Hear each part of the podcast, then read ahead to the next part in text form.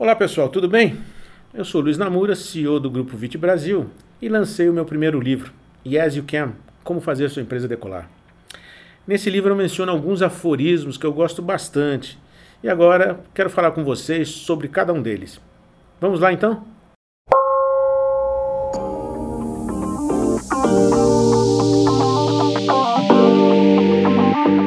Oi pessoal, vamos continuar com a nossa série aqui acerca de empreendedorismo que a gente trata com bastante profundidade no livro Yes You Can. Aqui são algumas pílulas que eu acho que podem ser úteis para você. A gente falou no último blog sobre princípios para toda a vida da empresa e a gente citou alguns desses princípios que são fundamentais. O mais fundamental para mim é a perseverança. Você tem que utilizar esse princípio constantemente no seu dia a dia, porque os obstáculos vão aparecer.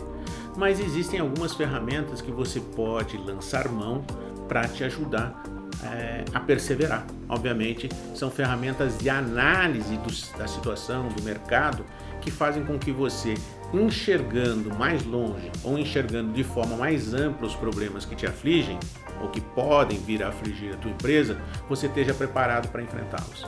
Então, uma das coisas que a gente tem que fazer é observar o ambiente. Você me pergunta, observar o quê? Tudo. Como estão os seus clientes, o que eles pensam acerca de você, como estão os seus concorrentes, o que eles estão fazendo. Quando você observa os seus concorrentes, tenha em mente que você tem um punhado de gente inteligente trabalhando por você.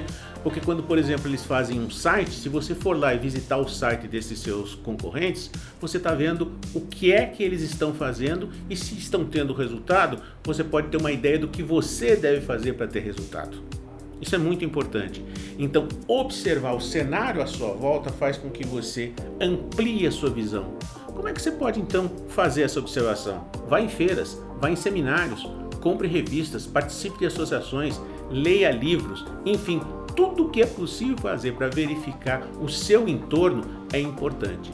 E para isso, você pode, em alguns momentos específicos, lançar mão de ferramentas. Por exemplo, uma ferramenta que pode ajudar você a analisar quais são suas forças e suas fraquezas, as oportunidades que existem e os desafios. Chama-se SWOT essa ferramenta.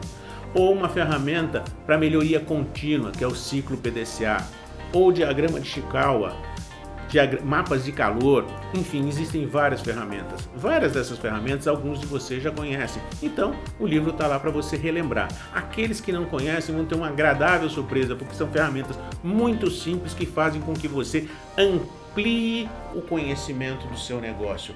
Amplie a observação que você tem dos fatores que afetam o seu negócio. Então não deixe de utilizar ferramentas que muitos já utilizam há muito tempo que trazem resultado.